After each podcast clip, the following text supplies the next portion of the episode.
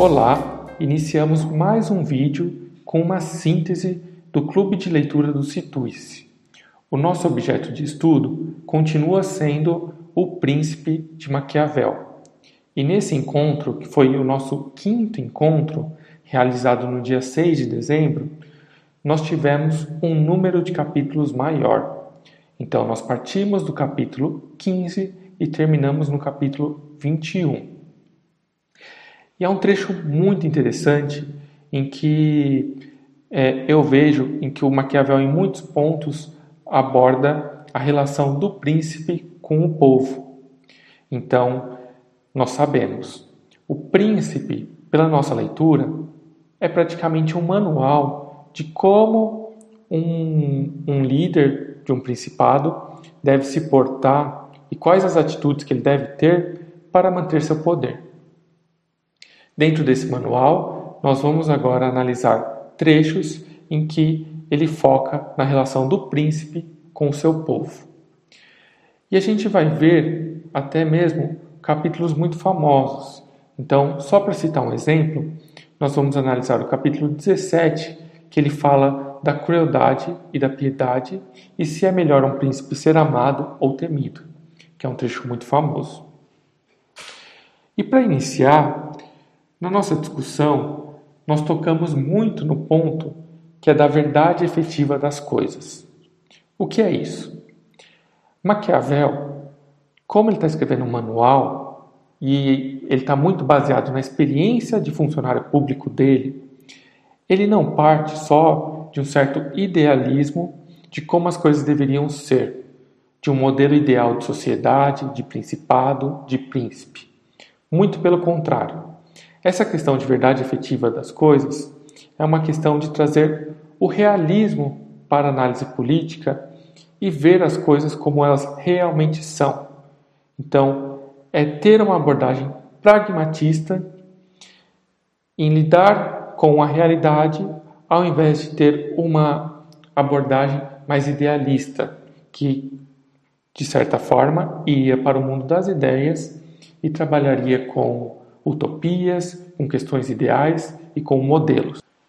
A partir disso, um dos primeiros pontos de debate no clube foi o fato da possibilidade do Maquiavel romper com valores cristãos. E usar a palavra rompimento talvez seja uma palavra muito forte. Mas o autor parece caminhar numa linha tênue entre seguir ou não valores cristãos da época.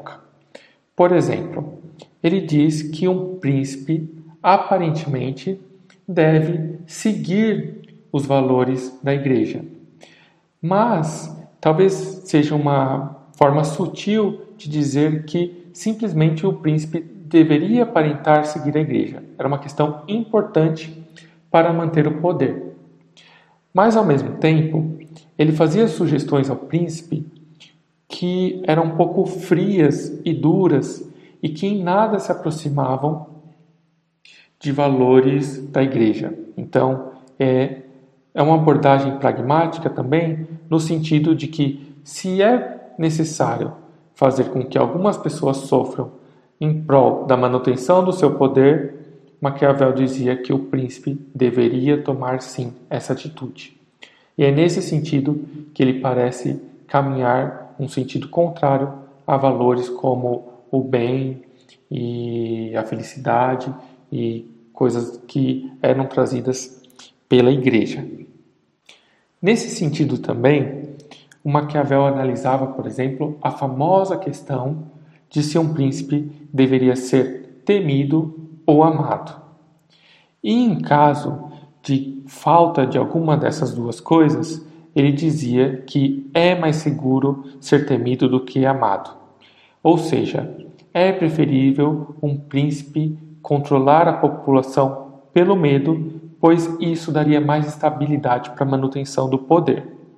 Mas é claro, não pode haver um exagero a ponto de perder o apoio da população, porque o Maquiavel deixa muito claro em seu livro que o apoio do povo é o fator mais importante para a manutenção do poder do príncipe.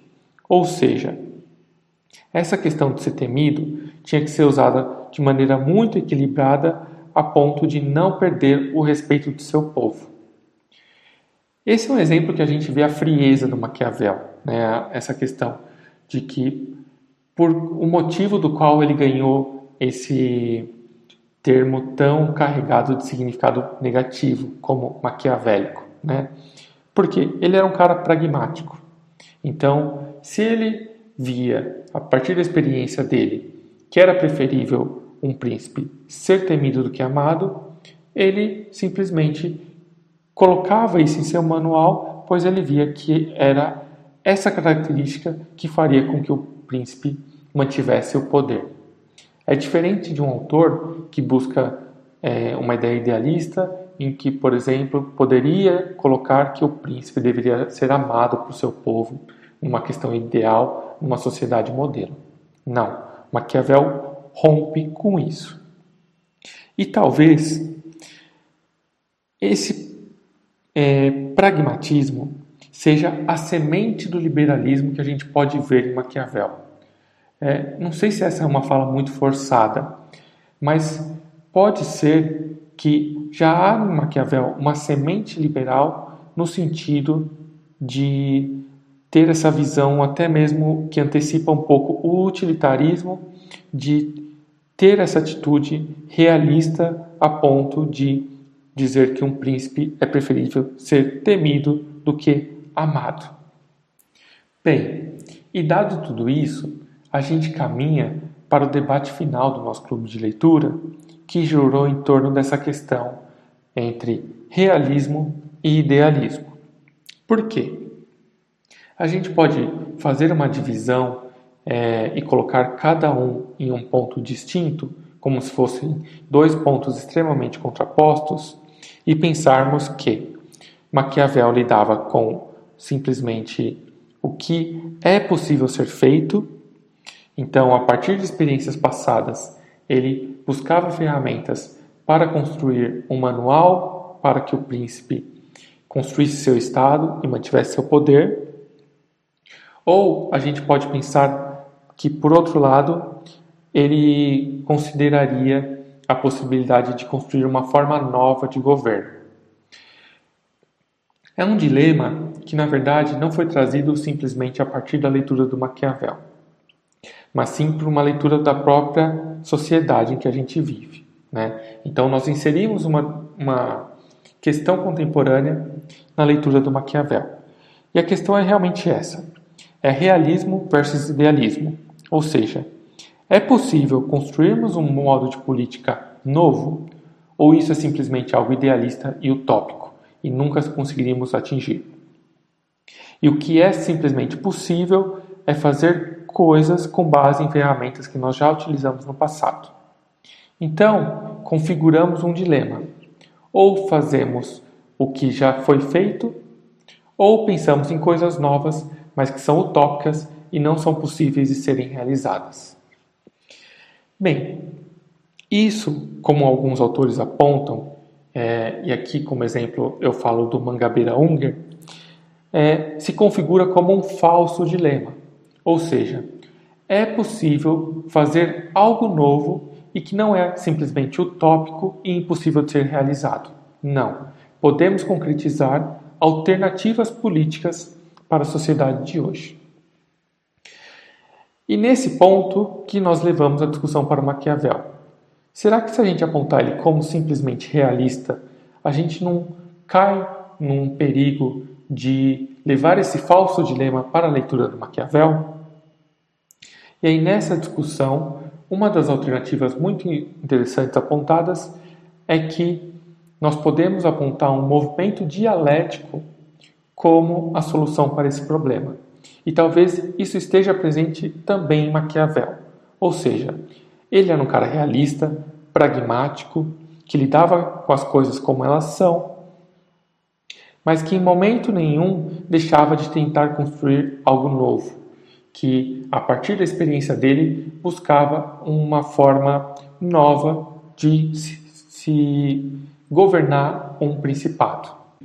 E se formos considerar uma leitura dialética desse ponto, nós podemos pensar que o velho e o novo se confrontam em um movimento dialético, que nós conseguimos fazer uma leitura da sociedade simplesmente a partir desse confronto, ou seja, nessa contradição entre construir o novo ou se basear em é, coisas que já se realizaram, é que a gente consegue caminhar e pensar alternativas políticas. Ou seja, são duas coisas opostas que se confrontam e é desse confronto que a gente consegue pensar alternativas, tá? Um não funciona sem o outro. Não é simplesmente que as coisas são como elas são e não dá para criar nada novo, e também não é simplesmente em pensar em situações modelo em que são utópicas e não realizáveis.